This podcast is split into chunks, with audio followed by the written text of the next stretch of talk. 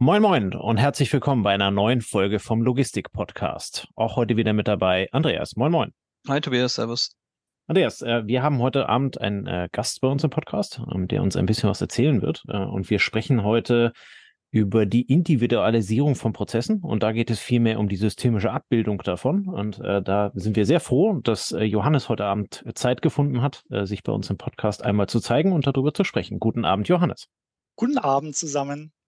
Johannes, ich habe es gerade äh, angedeutet. Ähm, du kümmerst dich mit deiner Firma, mit deinen Kollegen darum, ähm, unter anderem auch Logistikprozesse äh, so ein bisschen aufzubauen, äh, systemisch darzustellen. Ähm, bevor wir da in das Thema jetzt abtauchen, magst du vielleicht einmal kurz ein paar Worte zu dir sagen? Wie bist du da hingekommen? Ähm, was machst du heute? Und dann ähm, ja, kommen wir auch direkt mit unserem Fragengewitter auf dich zu. Sehr gerne. Ja, es eigentlich im, im Nachhinein war es ein ziemlich roter Faden, auch wenn es von Anfang an eigentlich nicht so klar war. Ich hatte meine Karriere begonnen ähm, noch während des Studiums bei Kaspersky Lab. Das ist ein russischer Antivirenhersteller, ähm, Antivirensoftwarehersteller ähm, und hatte dort in verschiedenen Funktionen gearbeitet. Unter anderem war ich auch für den Bereich Produktion und Logistik in Europa zuständig. Damals hatte man noch so diese Software auf CDs gebrannt und ähm, dann entsprechend verkauft beim Mediamarkt zum Beispiel. Ähm, das heißt, es wurden wirklich große Mengen an ähm, Softwareboxen verschoben. Und ein Thema, das, mit dem ich mich damals sehr intensiv beschäftigt hatte, war Forecasting von, von Produktionsmengen letztendlich. Und ähm, wir hatten da eigentlich keine vernünftige Datenbasis und auch kein Modell. Und ich hatte dann auf Basis von Excel ein ziemlich komplexes Modell im Nachhinein gebaut. Ähm, und ähm, hatte das dann auch mit Markus noch verbessert. Das hat dann E-Mails verschickt an die verschiedenen Vertriebsmitarbeiter, damit die Forecasts abgeben und so weiter. Also es war eine ziemlich, ist eine ziemlich komplexe ähm, Geschichte draus geworden. Und das hatte mir so Spaß gemacht, dass ich dann immer tiefer in diesen IT-Bereich gerutscht bin. Und ähm, ich hatte dann bei Kaspersky noch mit Microsoft Dynamics gearbeitet. Das ist so die Geschäftssoftware-Sparte von Microsoft und hatte dann ähm, zu Microsoft selber gewechselt und hatte dort im ähm, Vertrieb von ERP-Systemen gearbeitet. Und ähm, das hat mir aber dann nicht so wahnsinnig viel Spaß gemacht, weil es immer sehr standardisierte Prozesse waren, die es dort gab. Und ähm, ich hatte mich dann danach selbstständig gemacht, habe zuerst als Freelancer gearbeitet und dann zusammen mit einem Freund Collider gegründet. Ähm, und seitdem machen wir Individualsoftware und passen ähm, passen Software an individuelle Prozesse bei Unternehmen ein. Und das finde ich wahnsinnig interessant, weil man da, weil Unternehmen ja sehr unterschiedlich sind, Prozesse auch sehr unterschiedlich handhaben aus ganz unterschiedlichen Gründen. Manche historisch gesehen, weil sie unterschiedliche Systeme im Einsatz haben oder einfach auch, weil sie einen bestimmten Wettbewerbsvorteil haben in manchen Bereichen und diesen Wettbewerbsvorteil dann auch, äh, weil der Wettbewerbsvorteil auf ihren Prozessen beruht. Und mit individueller Software kann ich das wunderschön abbilden. Und ähm, das machen wir als Unternehmen jetzt, dass wir eben ähm, diese individuellen Prozesse in individuelle Software ähm, umwandeln und ähm, unterstützen und systemisch abbilden, wie du es so schön genannt hattest. Okay, du, du hast es jetzt sehr allgemein beschrieben. Ähm, individuelle Software, individuelle Prozesse zusammenbringen. Ähm, wenn jetzt ein Logistiker sich da irgendwie wiederfindet und sagt, ah ja, okay, das ist cool, ähm, mein Standardanbieter konnte einen Prozess nicht äh, auf meine Bedürfnisse zuschneiden.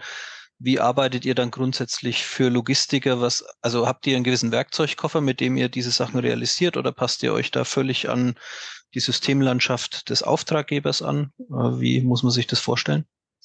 Hm, grundsätzlich ähm, schauen wir uns an, wie der Sollprozess sein soll. Also was wünscht sich der Kunde, wie dieser Prozess ablaufen soll. Und ähm, in der Regel ist es dann so, dass die Kunden ja schon einen bestimmten Werkzeugkasten, Software-Werkzeugkasten im Einsatz haben, ähm, bestimmtes ERP-System zum Beispiel im Einsatz haben, das für Standardlogistikprozesse ähm, genutzt wird. Und wir überlegen uns dann mit dem Kunden zusammen, würde es jetzt Sinn machen, diese Standardprozesse zum Beispiel noch zu erweitern, weil der Kunde zum Beispiel eine bestimmte Lösung sucht, um Wareneingang, Warenausgang zum Beispiel sind häufig so Punkte, wo die Standardsoftware nicht ausreicht. Sondern wo ich dann mit einer individuellen Software anknüpfen kann. Also zum Beispiel, ähm, ich habe einen Wareneingangskontrollprozess und dieser Wareneingangskontrollprozess wird von meinem ERP-System nicht vollumfänglich abgebildet, sondern ich habe sehr spezielle Anforderungen. Das hatten wir zum Beispiel bei Chemiekonzernen, bei Einzelhandelskonzernen, ähm, dass dort der Prozess nicht passt, weil es einfach bestimmte Kontrollen gibt, die auch auf den Produkttyp zugeschnitten sind. Also ich muss zum Beispiel Chemiekonzern kontrollieren, dass die korrekten Chemikalien angeliefert werden. Oder Einzelhandelskonzern, ich muss nachsehen, dass die Produkte, die angeliefert werden, ähm, die Lebensmittelprodukte zum Beispiel nicht von Schädlingen befallen sind. Und damit ich diese speziellen Kontrollen durchführen kann, ähm, erweitern wir diese Standardsoftware, die die Unternehmen im Einsatz haben, SAP zum Beispiel, die Microsoft Dynamics Produkte, Oracle ERP-Systeme, das sind so typische ähm, Systeme, die im Einsatz sind, um individuelle Lösungen also es sind, es sind sehr selten, sind es komplett autarke Lösungen, die wir erstellen, sondern in 95 Prozent der Fälle würde ich sagen, erweitern wir bestehende Lösungen und bauen uns in die bestehende Systemlandschaft mit ein. Okay, wenn jetzt jemand wenig Berührung zu dem Thema hat, muss er sich das dann so vorstellen, dass ihr bei Oracle oder bei Microsoft oder bei SAP ähm, vorhandene also ihr, ihr schreibt ja nicht am Code dieser Software, nehme ich mhm. mal an, ne? sondern ihr setzt Richtig. vermutlich äh, gewisse Techniken an oder flanscht die an wie, wie eine Ergänzung, ja, wie wenn ich mir für mein, für mein Auto halt äh, einen Fahrradträger für, äh, kaufe, ne? der halt im Endeffekt eine mhm. Zusatzfunktion bietet. Ähm, mit, mit mhm. welchen Tools arbeitet ihr dann dort oder, oder kann man das gar nicht so genau sagen? Ähm, man kann es ziemlich genau sagen, sogar weil wir uns als Unternehmen auf die Microsoft Power Plattform ähm, spezialisiert haben. Das ist eine Low-Code-Plattform von Microsoft, so nennt sich das. Ähm, das bedeutet, wir haben dort gewisse Code-Bausteine, die wir weiterverwenden können was uns den Vorteil bietet, dass wir sehr schnell individuelle Software erstellen können. Also wir müssen nicht die komplette Applikation komplett programmieren, sondern wir können diese Codebausteine wiederverwenden. Und ähm, das ist eben sehr effizient für Business-Applikationen zumindest. Und ähm, diese, wir erstellen dann diese individuelle Lösung und diese individuelle Lösung ähm, wird über Standardschnittstellen mit einem SAP, mit einer Microsoft Dynamics Lösung zum Beispiel verbunden. Na, das gibt dann, also das Beispiel mit dem, mit dem Fahrradträger ist gut ähm, und sehr treffend, weil ich dort ja zum Beispiel ähm, die Anhängerkupplung habe als ein sehr standardisiertes Teil. Und sowas gibt es eben auch bei Software. Ne? Das nennt sich dann Schnittstelle API. Und über diese APIs können wir dann mit diesen Systemen kommunizieren und können Daten austauschen. Also ähm, es geht, wie gesagt, in den meisten Fällen darum, dass man diese ähm, bestehenden Prozesse, die es dort gibt, die bestehenden Lösungen, wie so ein Logistikprozess abgebildet wird, zum Beispiel ähm, Wareneingang, na, dass ich erfassen kann, sind die korrekten Liefermengen ähm, eingetroffen, zum Beispiel, wenn ich eine Lieferung empfange, damit ich entsprechend die Wareneingänge einbuche. Das kann ich dann noch ähm, ergänzen um eine Qualitätskontrolle und um sicherzustellen, dass ich entsprechend ähm, die Ware auch in der korrekten Qualität bekommen habe. Das ist dann eben möglich ähm, über diese Schnittstellen. Okay, und Low-Code-Anwendung heißt, ihr müsst einen grünen Knopf nicht programmieren, ähm, sondern ihr könnt wahrscheinlich auf auf einen gewissen Modulator zugreifen in den in einen gewissen Prozentsatz der Fälle oder wie muss man Richtig. sich das vorstellen? Ja. Okay. Genau, also es gibt dann ein, ähm, es gibt dann verschiedene Entwicklungsoberflächen, die ich nutzen kann. Ähm, es gibt ja ganz unterschiedliche Anwendungsfälle, auch die wir umsetzen. Manchmal brauchen die Leute eine App, also die Kunden hätten gerne zum Beispiel eine Applikation, ähm, die ihre Mitarbeiter im Wareneingang, im Warenausgang, in der Qualitätskontrolle nutzen können, um Informationen zu erfassen. Manchmal geht es auch darum, dass man im Hintergrund Prozesse automatisiert. Das heißt, wir haben einen gewissen Baukasten an verschiedenen Lösungen, die wir nutzen können, um diese ähm, um diese Prozesse zu automatisieren und um diese User Interfaces, so nennen wir das, zu erstellen, diese Apps zu erstellen. Und dort ähm, müssen wir eben nicht alles programmieren, was wir machen, sondern wir können aus verschiedenen Bausteinen, das können Buttons sein zum Beispiel, ähm, oder das können auch dann bestimmte Schritte sein, die in einem automatisierten Prozess ablaufen. Zum Beispiel, ich möchte an der Stelle jetzt ein Dokument ins PDF-Format ähm, konvertieren und dann per E-Mail verschicken. Solche Schritte können wir dann aus diesem Werkzeugkasten zusammenfügen. und ähm, können so dann entsprechend deutlich schneller eben Lösungen erstellen, als wenn wir das Ganze individuell ähm, programmieren würden. Ähm, jetzt hast du ja erzählt, ähm, ihr, ihr, bedient euch da, ich nenne ich nenn das mal fertiger Bausteine. Ich mhm. verstehe davon technisch überhaupt gar nichts. Ähm, bin da eher beeindruckt, wie man das zusammenbauen und dann individualisieren kann.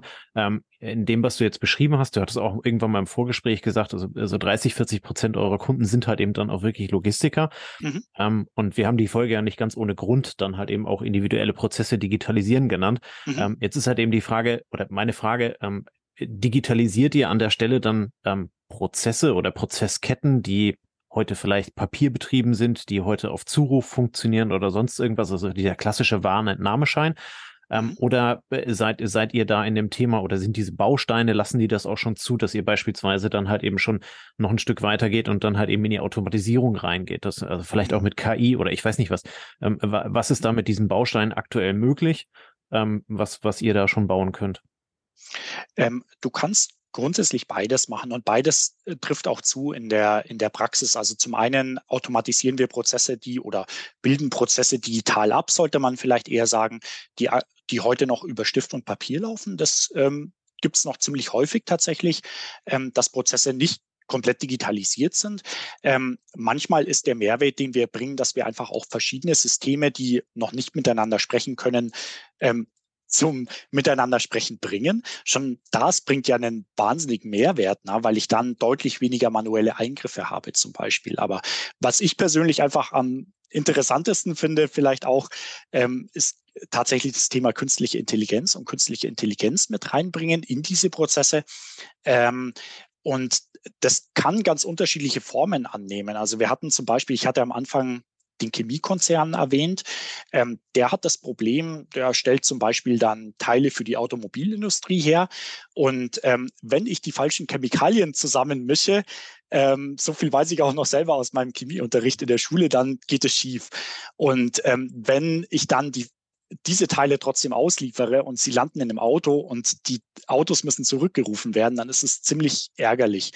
Und um das Risiko zu minimieren, ähm, dass so etwas passiert, ähm, muss im Wareneingang eben sehr genau kontrolliert werden, ob tatsächlich die korrekten Chemikalien angeliefert werden, damit sie dann auch richtig eingelagert werden können. Und dort haben wir für den Kunden eine Lösung gebaut. Ähm, es funktioniert so, die Chemikalien kommen dann in Fässern oder in Säcken an zum Beispiel.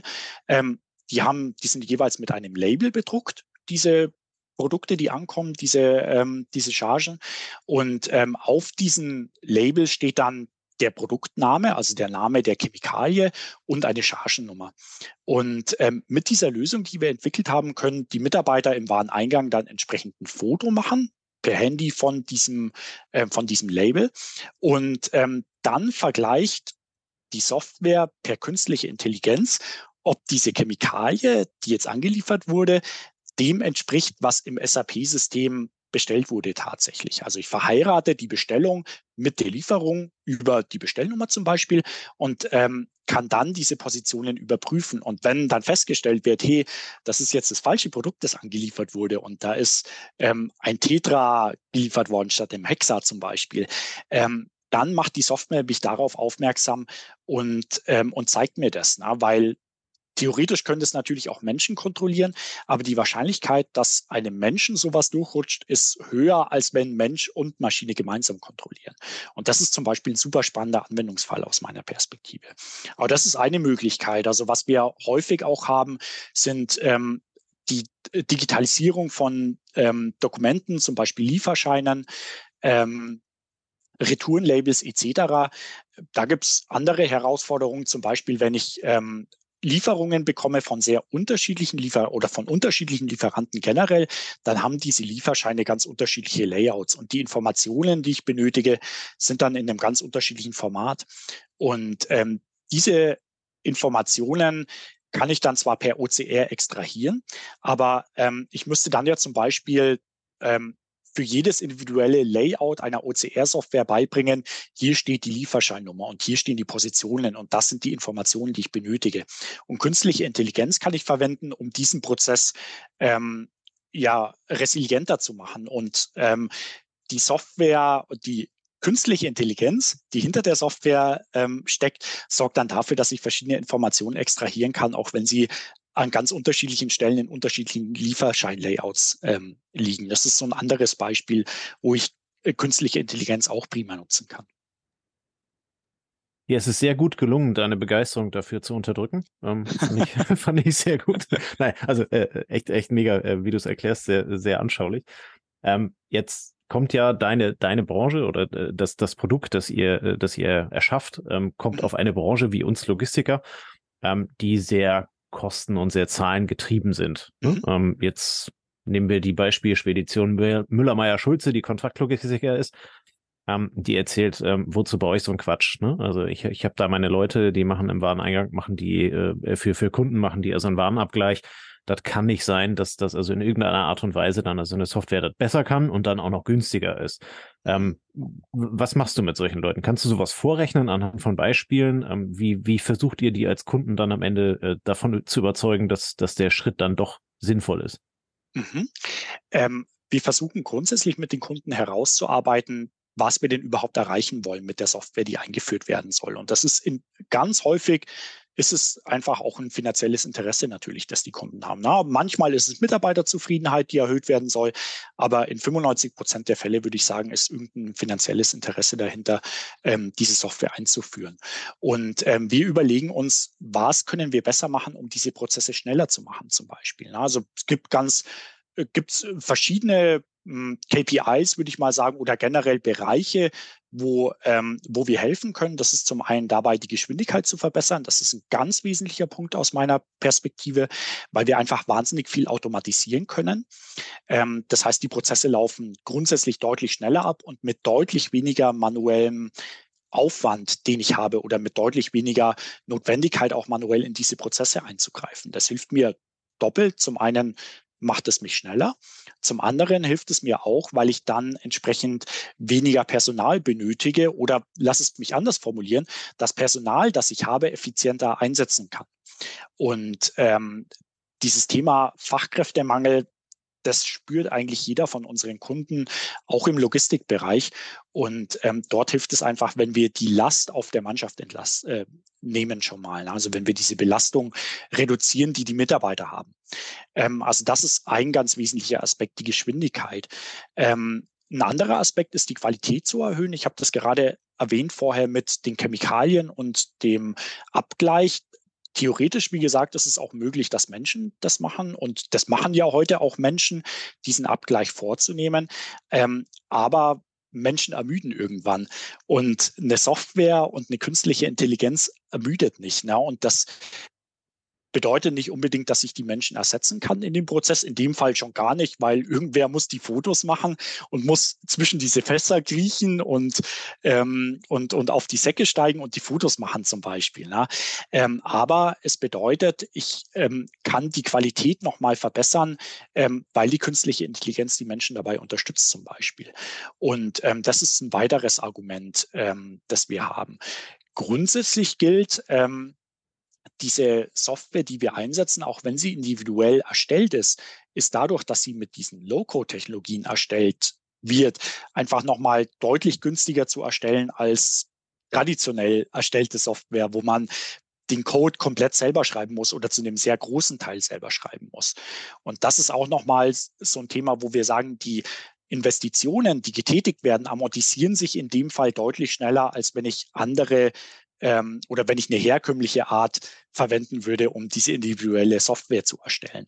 Und ähm, das ist, glaube ich, auch nochmal ein großer Aspekt, warum dieses Thema mit Low-Code-Applikationen im Moment auch unglaublich beliebt ist. Was ist so eure Erfahrung? Ich weiß nicht, ob man das so sagen kann. Wahrscheinlich ist es schwer pauschal zu sagen, aber was, von welchen Amortisationszeiten geht ihr aus, wenn ihr, wenn ihr so den Standardkunden bedient? Was, was ist so das Ziel? Wie, also wie, wie lang steckt man Mühe in, in, in, das, äh, in die Entwicklung rein und wann sagt man, nee, jetzt lohnt sich nicht mehr? Was, was akzeptieren da momentan so die Kunden an Amortisationszeit? Hm, ich würde sagen, hm, es ist wirklich sehr individuell natürlich, ähm, ja. würde ich sagen, aber ich würde hm, ich würde sagen, es sind so zwischen sechs bis 18 Monate, würde ich sagen, an Amortisationszeit, ähm, die reingehen. Es lohnt sich, ähm, es lohnt sich eigentlich sehr häufig, außer ich komme wirklich in einen sehr komplexen Geschäftsfall rein oder in einen sehr komplexen Prozess rein. Oder ich komme in einen Prozess rein, wo es schon eine Standardsoftware gibt. Also wenn, wenn ein Kunde etwas machen will, wo wir wissen, dass es eine Standardlösung davon gibt, dann raten wir eigentlich immer dazu, die Standardsoftware zu nutzen, weil dort die Amortisationszeiten zum einen geringer sind, zum anderen ist es ähm, auch einfach hm, nochmal einfacher natürlich die Standard und schneller die Standardsoftware zu nutzen, als wenn wir individuell was erstellen würden. Also okay. das ist auch so ein Faktor, der mit reinfließen sollte in die Entscheidung. Okay, wenn sich jetzt da jemand äh, wiederfindet und sagt, hey, einen individuellen Prozess, den keine Standardsoftware hinbekommt, das habe ich und ähm, die Amortisationszeit hört sich für mich auch vernünftig an in welchen Schritten geht ihr mit dem Kunden an das Thema ran und wann hat er, wann kann er den ersten hm, Wert da rausziehen oder wie, wie schnell äh, kann man da mit einer Anwendung rechnen, die man dann auch mhm. testen kann? Ja.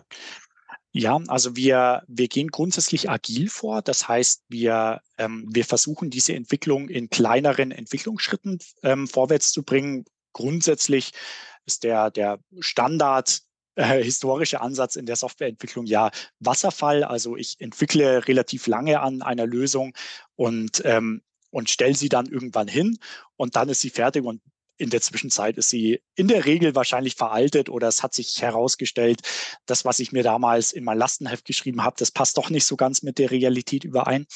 Und ähm, unser Ansatz ist, dass wir eben agil vorgehen. Das heißt, wir entwickeln mit dem Kunden eine Vision, was denn umgesetzt werden soll. Also zum Beispiel, ich möchte ähm, eine Qualitätskontrolle in meinem Wareneingang vornehmen und gehen dann in verschiedenen Entwicklungsschritten vor. Der erste ist dann in der Regel ein MVP, ein Minimum Viable Product, also ein das kleinstmögliche Produkt, das ich auch einsetzen kann. Das heißt, das hat noch nicht alle Funktionalitäten, die ich benötige, ähm, aber ich kann es schon mal produktiv nutzen. Die Entwicklung dafür benötigt dann in der Regel so zwischen drei und sechs Wochen. Ähm, und das heißt, wir starten mit dem Kunden, ähm, definieren diese Vision, überlegen uns, was in dieses Minimum Viable Product gehört und beginnen dann mit der Entwicklung. Ähm, das dauert meistens länger, ähm, bis der, bis dann tatsächlich die Beauftragung durch den Kunden kommt und bis die internen Prozesse auf der Kundenseite durchlaufen sind, als ähm, bis wir die erste Lösung oder die erste Version der Software entwickelt haben, diesen MVP. Ähm, und nach diesen drei bis sechs Wochen ähm, können wir dann in der Regel auch schon live gehen damit.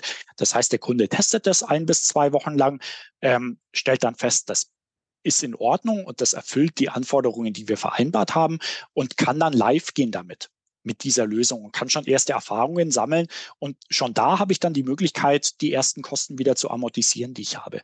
Und dann gibt es eben eine bestimmte Anzahl weiterer Sprints. Das kann sehr unterschiedlich sein. Das können ein bis zwei Sprints sein oder das können auch durchaus mal sechs, sieben, acht, neun Sprints sein, je nachdem, wie umfangreich die Lösung ist wo wir dann sukzessive weitere Funktionalitäten dazu nehmen. Also ein Beispiel ist, ähm, war ein Eingangs-App für einen Einzelhandelskonzern, ähm, den wir umgesetzt haben.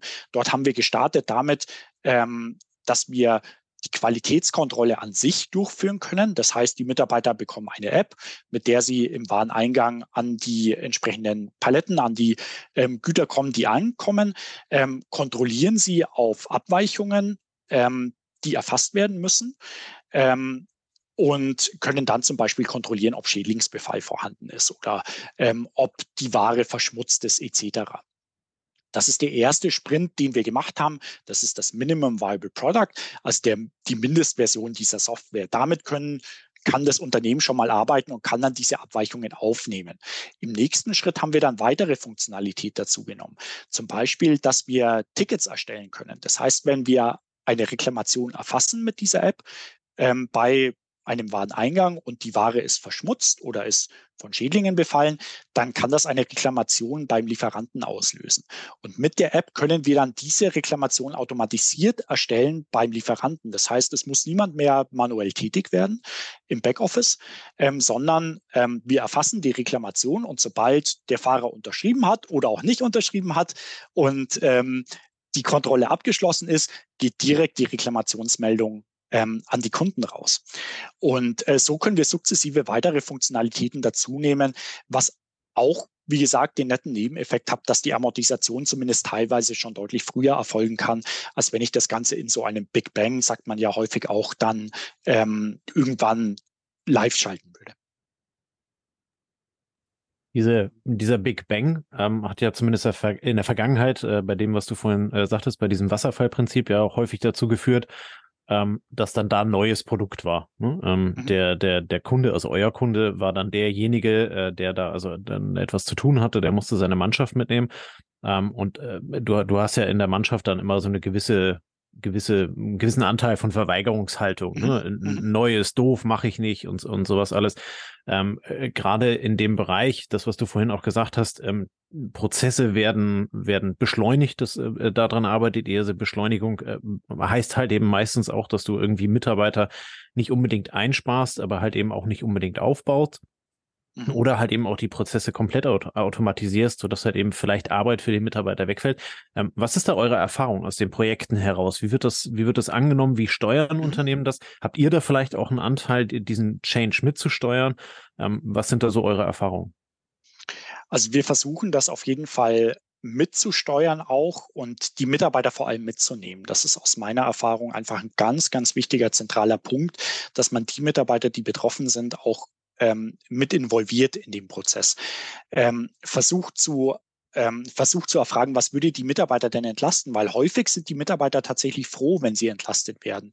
Und es ist ja nicht so, als würde man ihnen die Arbeit wegnehmen und ähm, sie würden dann entlassen werden, sondern häufig ist es so, dass die Mitarbeiter ähm, überfordert sind und überlastet sind, in, äh, gerade auch in den Bereichen, gestresst sind, ähm, wegen dem Arbeitspensum und mit unserer Software können wir Ihnen helfen, den Arbeitsalltag einfach auch ein Stück weit ähm, ja zu entlasten, sage ich mal, und angenehmer zu gestalten, indem wir Ihnen die Möglichkeit geben, ähm, eben gewisse redundante auf oder ich würde nicht sagen redundante, aber repetitive Aufgaben auch abzunehmen. Ähm, wir können Ihnen ein schönes User Interface bieten, eine gute User Experience. Das ist wahnsinnig wichtig aus unserer Erfahrung. Also mit User Experience meine ich, wie fühlt sich das an, wenn ich diese Software, die wir erstellen, das ist ja häufig dann eben ein User Interface im, im Sinne einer App, die ich nutze auf einem Tablet oder Tablet oder einem Smartphone. Das versuchen wir so ergonomisch und einfach auch so angenehm wie möglich zu gestalten. Das ist ein wichtiger Punkt aus unserer Perspektive, aber das ist absolut richtig. Ne? Also es gibt ähm, extrem ähm, die, ich würde sagen, die, die Wahrscheinlichkeit, dass ein Projekt scheitert, ähm, ist deutlich höher, wenn ich die Mitarbeiter nicht korrekt mitnehme. Oder anders formuliert, ich habe es deutlich häufiger erlebt, dass Projekte nicht erfolgreich sind oder zumindest nicht komplett erfolgreich sind, ähm, weil es Widerstände aus der Belegschaft gibt, aus verschiedenen Abteilungen zum Beispiel, als dass es irgendwie technische Probleme gab bei der Umsetzung. Das, ist, das bekommt man meistens in den Griff. Aber ähm, wenn man erstmal in der Situation sind, dass die Mitarbeiter etwas ablehnen, das ist dann, das ist dann eine Situation, aus der man sehr schwierig wieder rauskommt. Ähm, und deswegen versuchen wir das von Anfang an mitzudenken. Ähm, aber wie gesagt, die Erfahrung ist eigentlich tatsächlich positiv, überraschend positiv in manchen Fällen, weil wir da auch eben Bedenken haben, dass die Mitarbeiter negativ darauf reagieren. Aber in vielen Fällen erleben wir das eigentlich oder in den meisten Fällen erleben wir das so, dass die Mitarbeiter das eher positiv empfinden und zum Teil auch sehr positiv und enthusiastisch empfinden, wenn sie mit ähm, auch mit was Neuem arbeiten können. Also es ist ganz, ist tatsächlich ganz unterschiedlich, kommt auf die Unternehmenskultur natürlich auch ein Stück weit an, ähm, wie das ist. Aber, ähm, aber grundsätzlich ist da unsere Erfahrung eigentlich doch eher ähm, positiv, muss ich sagen, dazu. Also ihr bietet wahrscheinlich auch ein gewisses Mitgestaltungsrecht, wenn ihr tatsächlich auf der Fläche mit den Leuten die Prozesse aufnehmt und mhm. wenn, wenn die User Experience des Anwenders so eine große Rolle spielt, dann kommt er ja in die Rolle, dass ihr ihn wahrscheinlich auch um Feedback bittet und mhm. äh, dann auch relativ schnell anpassen könnt, wenn es da nur, nur dran liegt, dass, äh, wie soll ich sagen, dass, dass der Prozess leichter durchläuft. Ne? Und dadurch schaffst du, schaffst du wahrscheinlich Akzeptanz, dass du einen stetigen Feedback-Zyklus durchläufst. Ja, richtig. Also es ist, äh, auch wenn wir mittlerweile schon sehr viele Projekte in, in ganz unterschiedlichen Branchen gemacht haben und auch in ganz unterschiedlichen Bereichen der Unternehmen, ähm, ist es immer wieder sehr individuell, wie die Software auch verwendet wird bei den Unternehmen, die wir erstellen. Und es ist dann einfach für uns auch schwierig, das zu antizipieren, wie die Software tatsächlich verwendet wird vor Ort. Und ähm, was wir machen, ist, dass wir, wir nennen das Mockups erstellen. Das ist also eine nicht funktionsfähige ähm, ja, grafische Darstellung der Software, wie sie aussehen wird. Und das geben wir dann den beteiligten Usern, die sie dann in Zukunft verwenden werden. Und ähm, die können so schon mal erste Erfahrungen damit sammeln, wie diese Software denn aussieht und wie sie sich anfühlt. Und daraus gibt es dann zum einen hat das den ganz großen Vorteil aus unserer Perspektive, dass es ähm, die Leute häufig begeistert, weil sie sehen, hey, das sieht ja wirklich gut aus, na, und das hilft uns wirklich in dem Prozess weiter. Ähm, und sie haben ein besseres Verständnis davon, als dass das einfach so eine Blackbox ist, weil es ist ja Individualsoftware. Das gibt ich kann mir ja nicht im Internet irgendwelche Screenshots dafür googeln, ähm, wo ich sehe, wie die Software aussieht, ähm, sondern ich sehe dann, wie das fertige Produkt aussieht und ähm, habe schon mal ein erstes Gefühl dafür, wie sich das anfühlen wird und kann dann eben auch mein Feedback geben.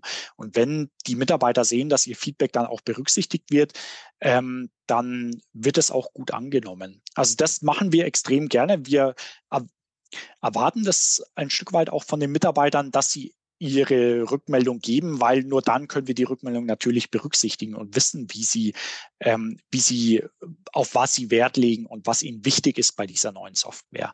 Und ähm, viele Mitarbeiter nutzen das, manche Mitarbeiter nutzen diese Möglichkeit auch nicht, muss man sagen, ähm, die wir bieten. Aber ähm, generell ist unsere Erfahrung, je, je intensiver dieser Dialog ist zwischen den zukünftigen Endanwendern und uns, desto höher ist dann natürlich auch die Akzeptanz später.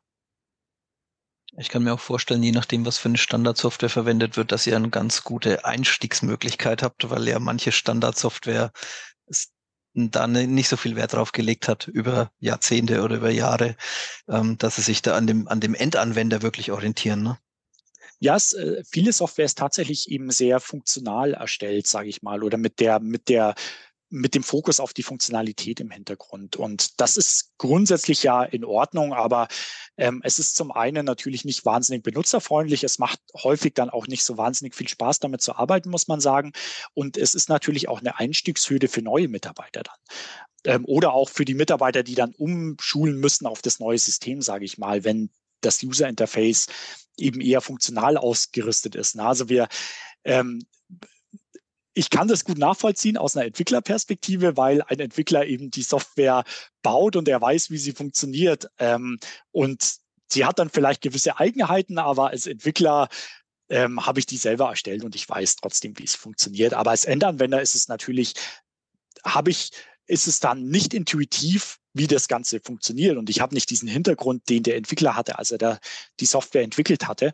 Und ähm, deswegen machen wir intern auch immer so ein Peer Review, nennen wir das, wo dann die anderen Kollegen die Software versuchen auseinanderzunehmen und sagen, sie ähm, jetzt mal, sie stellen sich jetzt mal wirklich absichtlich ähm, sehr ungeschickt an bei der Nutzung der Software und ähm, versuchen dann rauszufinden, ähm, was man noch verbessern könnte an dem User Interface. Also das ist aus unserer Sicht wahnsinnig, wahnsinnig wichtig. Und das ist auch ein Thema, warum, äh, wo wir hinterher das Feedback bekommen von unseren Kunden, dass sie sich bewusst für unsere Software entschieden haben und für uns entschieden haben, ähm, weil ihnen die User Interfaces so gut gefallen hat und auch dieser Designprozess, den wir, ähm, den wir gemacht haben. Das ist aus meiner Perspektive, ist es jetzt wiederhole mich mit dem Thema Fachkräftemangel nah, aber es ist einfach wahnsinnig wichtig, dass sich die Mitarbeiter mitnehmen auf diesen Weg. Und äh, gute Software, die die Mitarbeiter respektiert, ist aus meiner Sicht einfach ein, ähm, ein ganz wichtiges Tool dafür oder eine ganz wichtige Voraussetzung dafür. Okay. Ähm, ergänzend dazu würde ich, würde ich nochmal so eine Frage, also wenn man dich, du bist jetzt, du hast vorhin in der Vorstellung gesagt, du bist über Jahre in der Softwareindustrie aktiv. Mhm. Ähm, ich als Logistiker guckt man da immer so von außen drauf und man nimmt wahr, Softwareindustrie besteht aus ganz vielen oder aus wenigen dicken Fischen, Microsoft, mhm. SAP. Ähm, und es gibt immer so einen Platz außenrum für kleine Lösungen, für individuelle Lösungen, wie du es jetzt gesagt hast. Wir mhm. hatten das auch schon mal äh, bei ein, zwei anderen Folgen im Podcast. Startpile mhm. erinnere ich mich noch oder Fifth Industry, die so ein bisschen ähnliche Geschichten machen. Ähm, Warum lösen die großen Player diese Themen ähm, nicht, nicht aus ihrer Sicht und nehmen diesen Umsatz noch mit? Wo, woher kommt die dauerhafte Existenzberechtigung für solche mhm. kleinen Lösungsanbieter oder solche Vermittler wie dich? So, mhm. wie, wie, kann man das begründen? Weil als, als jemand, der über, der jetzt überlegt, setze ich so eine Software ein oder nicht, würde mich ja interessieren, Mensch, was ist denn nach fünf Jahren, was ist nach sieben Jahren? Klar. Aber das, die, die Frage stelle ich mir jetzt persönlich zum Beispiel schon seit zehn Jahren oder 15 Jahren, wo ich immer gedacht habe, naja, irgendwann sind diese Mittelslösungen ähm, vielleicht dann auch verschwunden, weil der große Anbieter äh, das dann löst. Aber das habe ich jetzt noch nie erlebt. Also, dass das dann obsolet wird, ne? diese kleine Lösung, diese individuelle Lösung. Ich denke, ich denke, die, die großen Fische, Microsoft zum Beispiel kenne ich ja sehr gut, ähm, würden das auch machen, wenn es sich finanziell lohnen würde für sie. Aber der, das Geschäftsmodell ist ja grundsätzlich ein anderes. Na, ich versuche eine Standardsoftware zu bieten, die 80 Prozent zum Beispiel der Prozesse abbildet. Ähm, und diese Software, Software kann ich dann standardisiert, ohne dass ich einen großen Personalaufwand habe, ähm, um sie individuell anzupassen, weiterverkaufen. Und dadurch habe ich natürlich eine enorm spannende Marge aus der Perspektive der großen Fische. Na? Wenn ich dann sagen würde, ich nehme jetzt noch diesen Long, äh, diese Pareto-Effizienz, ne, diese restlichen 20 Prozent verursachen dann 80 Prozent der Arbeit. Ähm, das nehme ich noch mit. Ähm, das würde die Marge dann aus in diesem Geschäftsmodell deutlich nach unten drücken. Und deswegen wird es aus meiner Sicht auf absehbare Zeit da immer eine, äh, eine Koexistenz geben ähm, zwischen einer Standardsoftware auf der einen Seite, die Standardprozesse abbildet und auf der anderen Seite individueller Software, die diese Standardsoftware ähm, ergänzt. Also ich würde jetzt nie eine Software bauen, die Standardsoftware von SAP oder Microsoft zum Beispiel nachbaut mit unseren Tools. Das wäre einfach nicht wirtschaftlich. Ähm, aber was hochgradig Sinn macht aus meiner Perspektive, und das ist die Erfahrung, die wir mittlerweile ja seit zig Jahren gemacht haben, ähm, es macht hochgradig Sinn, diese Standardsoftware, die wir haben, zu erweitern um individuelle Bestandteile, um individuelle Bausteine, ähm, die auf den Kunden zugeschnitten sind. Das kann, wie gesagt, ich hatte das anfangs erwähnt, na, das kann ganz unterschiedliche Gründe haben, warum diese Software individuell sein muss. Das kann historische Gründe haben. Die Kunden haben bestimmte Systeme im Einsatz und die Prozesse laufen auch nach einem bestimmten Schema. Und es geht einfach nicht, die Prozesse zu ändern. Das sehen wir zum einen. Ähm, was aus meiner Perspektive unglaublich spannend ist, ähm, Fälle, wo die Kunden sagen, sie nutzen keine Standardprozesse, weil sie sich dadurch vom Wettbewerb differenzieren und einfach aus Perspektive ihrer Kunden einen Mehrwert bieten, indem sie besonders schnell sind, besonders transparent sind, besonders flexibel sind zum Beispiel. Und ähm, dann macht es auch Sinn, Individualsoftware anzubieten, um einfach diese äh, diesen Wettbewerbsvorteil noch zu erhöhen. Also das ist aus meiner Perspektive ist das eigentlich auch so eine Königsdisziplin von individueller Software, wenn ich diese individuelle Software nutzen kann, um meine um meinen Wettbewerbsvorteil zu unterstützen. Ob das jetzt im Bereich Logistik ist, das kann auch im Bereich Produktion oder Backoffice sein. Ähm, aber gerade in dem Logistikbereich habe ich da einfach auch nochmal die Möglichkeit, noch mehr Geschwindigkeit ähm, mit reinzubringen und noch mehr Transparenz, weil ich dort einfach besonders viele Player auch habe, die zusammenarbeiten müssen, die gut zusammenarbeiten müssen. Und mit Automatisierung kann ich hier ähm, einfach nochmal einen deutlichen deutlich effizienteren Informationsfluss ähm, schaffen zum Beispiel.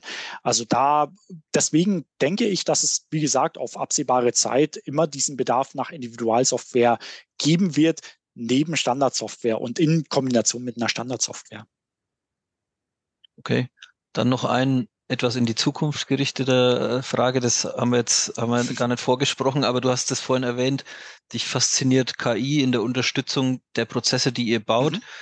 Wer jetzt so ein bisschen schon mit ChatGPT und ähnlichen Tools gespielt hat, der kann sich auf Knopfdruck eine Diplomarbeit erstellen lassen, ob die gut ist oder schlecht, das sei jetzt mal dahingestellt. Mhm. Mhm. Aber siehst du das so, dass es auch für dich als Individualsoftware-Programmierer Unterstützung geben wird, gibt, wo du wo du in der ChatGPT-Manier einem System äh, die, die Rahmenbedingungen erklärst und er liefert dir einen ersten Wurf. Also das heißt ja nicht, dass es dann mhm. perfekt ist. Ne? Ich glaube, das, das wird immer so sehr, wie es dir nicht gelingt, auf dem ersten Wurf genau das zu zaubern, was der Endanwender braucht, so sehr wird es die Software auch nicht schaffen.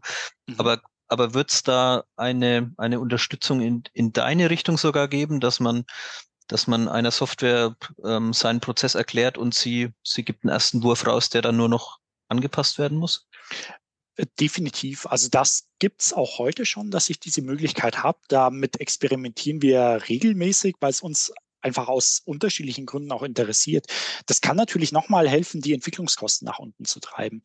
Und ähm, die Ergebnisse sind im Moment, muss man ganz ehrlich sagen, noch durchwachsen, sage ich mal. Also es ist ein sehr, sehr rudimentärer Entwurf, der dort entsteht, aber das wird mit in Zukunft mit Sicherheit noch besser werden. Und ähm, ich sehe dort schon eine sehr, sehr große Chance, muss ich sagen.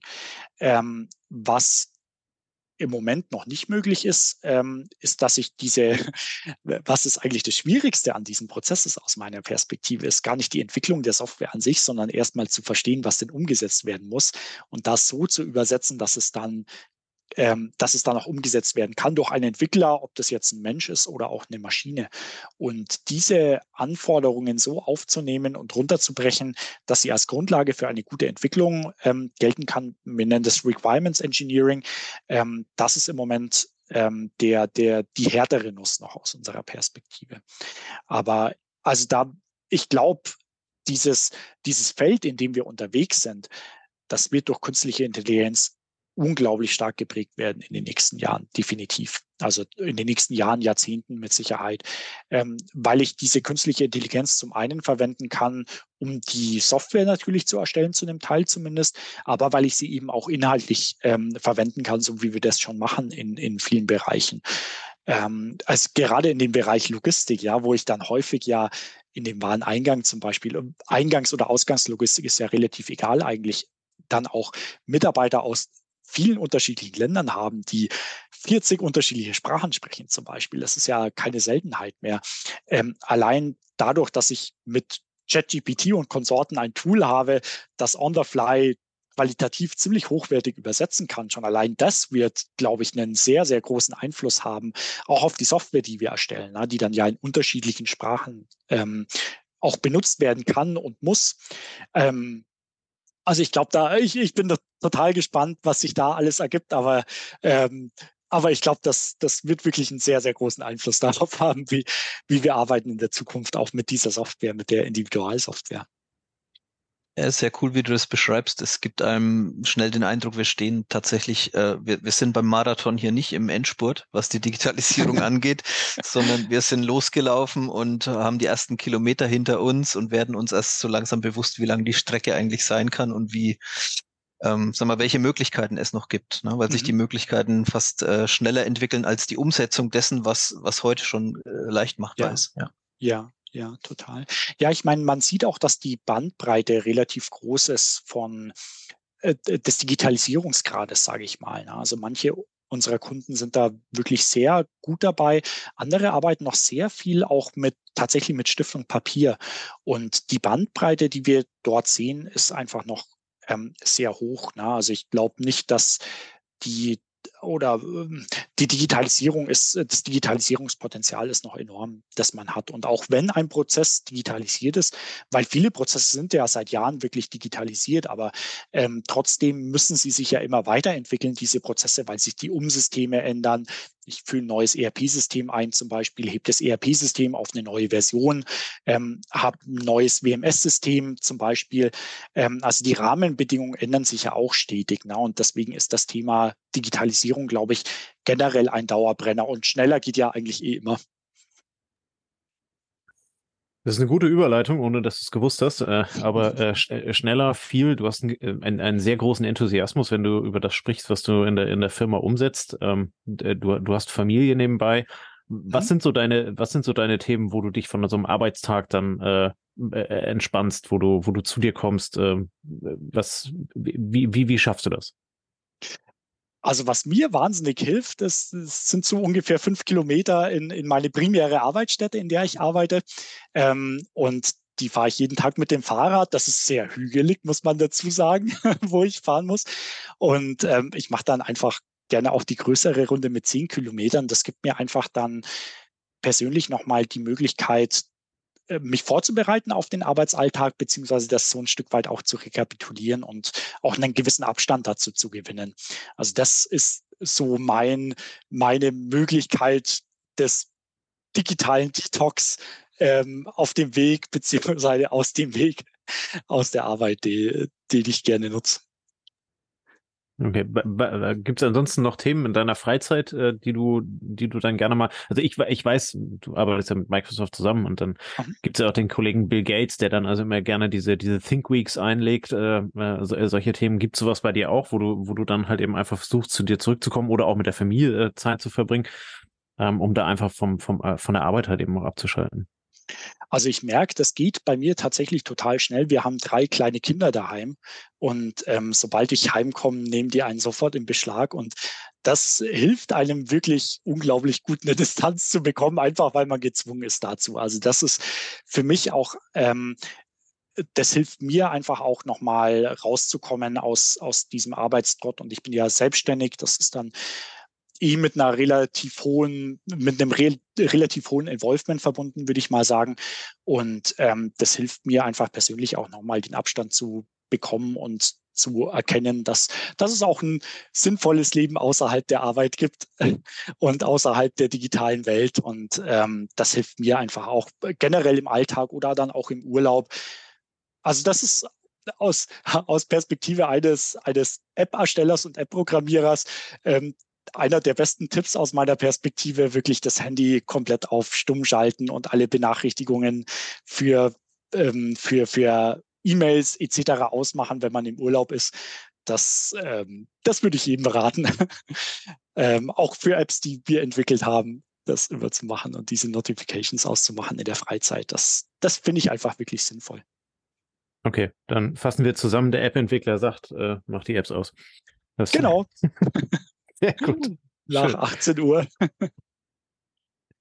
ähm, wir stellen jedem unserer Gäste äh, ganz am Ende eine obligatorische Abschlussfrage. Aha. Jetzt hast du deinen äh, deinen Weg beschrieben, ähm, dein, äh, deine Selbstständigkeit, auch die, die Gründung einer Firma, ähm, was ihr was ihr darstellt oder beziehungsweise was ihr produziert, äh, äh, wo ihr Kunden helft. Ähm, gibt es irgendwas, ähm, sei es ein Podcast, ein Buch, irgendein anderes Medium, ähm, was dich an der Stelle so inspiriert hat, den Weg so zu gehen, wie du ihn gegangen bist? Gibt es da irgendwas, was du unseren, äh, unseren Hörern mitgeben möchtest, was sie sich vielleicht mal anschauen können, wollen, dürfen sollen? Also was ich wahnsinnig spannend fand, auch ihr habt ja vorhin auch diesen Punkt mit Amortisation angesprochen. Na? Wie, wie lange dauert es, bis sich diese Projekte amortisieren? Und ich habe gesagt, eine Möglichkeit darauf zu reagieren, ist eben dieser agile Entwicklungsansatz. Und ähm, ein Buch, das mich da wahnsinnig inspiriert hat, ist ähm, The Phoenix Project. Das Projekt Phoenix heißt es auf Deutsch, glaube ich ist vielleicht auch schon erwähnt worden bei euch, weil es ja ein relativ ähm, bekannter Standardwerk ist in dem Bereich. Ist, es ist insofern ganz, äh, es liest sich ganz nett, weil es ist ein Roman und ähm, es ist ein Roman, der sich mit einer Firma beschäftigt, die agiles Arbeiten intern einführt und dadurch ähm, einfach auch mh, hm, Wettbewerbs Nachteile aufholen kann und Wettbewerbsvorteile aufbauen kann. Und das betrachtet dieses Thema agiles Arbeiten und agile Methoden sehr holistisch. Und äh, das ist ein Buch, das ich auf jeden Fall empfehlen würde. Es ist von Gene Kimmer, Kevin Baer und George Stafford. Und ähm, das, ähm, das wäre so, oder das war ein Buch, das mich sehr inspiriert hat, auch in dem Projektmanagement-Ansatz, den wir bei Collider fahren. Okay, super. Vielen lieben Dank. Ähm, den Link dazu packen wir unten in die Show Notes rein. Mhm. Ähm, da muss nicht jeder suchen gehen und äh, wir, wir können es direkt äh, von hier aus verlinken. Ähm, genauso packen wir dich unten in die Show Notes rein, äh, der LinkedIn-Profil, wenn man Interesse daran hat, äh, da, bei, dem, bei dem Thema, ich möchte meine eigenen individuellen Prozesse vielleicht etwas digitalisieren. Ähm, vielleicht können wir da ja den Connect schaffen über den Podcast. Mhm und äh, natürlich auch die Seite von Collider. Und äh, dann hoffen wir, dass äh, der ein oder andere äh, oder äh, andersrum, dass wir mit dem Podcast das Interesse daran wecken konnten, dass der ein oder andere sich mal genau darüber Gedanken macht. Insofern, genau. ähm, vielen lieben Dank, dass du da warst, dir die Zeit genommen hast. Ähm, sehr anschaulich, wie ich finde, und sehr ja, sehr, sehr, sehr anfassbar für operative Logistiker. Ähm, und das bin ich unter anderem. Äh, halt eben die Themen so zu beschreiben, ähm, dass Digitalisierung an der Stelle halt eben nichts Böses ist, sondern viel, viel mehr Vorteile hat und in der Zukunft auch viel mehr Vorteile unter Umständen halt eben dann noch haben kann, wenn man das Potenzial davon ausschöpft, dass es nicht darum geht, äh, ja, Mitarbeiter, Menschen abzubauen, mhm. ähm, sondern halt eben viel mehr ähm, sich weiterzuentwickeln. Und damit äh, ist ja nicht nur der Prozess oder der EBIT gemeint, sondern halt eben letzten Endes auch das Know-how der Menschen. Ähm, das äh, finde ich, hast du sehr, sehr cool beschrieben. Insofern, ja, danke. vielen lieben Dank, dass du da Dank warst. Für, herzlichen Dank für die Einladung. Super gerne. Ja, vielen Dank, dass ihr so lange dabei geblieben seid, ähm, dass ihr zugehört habt. Wie gesagt, wir haben alles unten in den Shownotes. Und in diesem Sinne wünschen wir euch einen schönen Freitagabend, ein schönes Wochenende und wir hören uns nächste Woche wieder. Bis dahin, ciao, ciao. Macht's gut.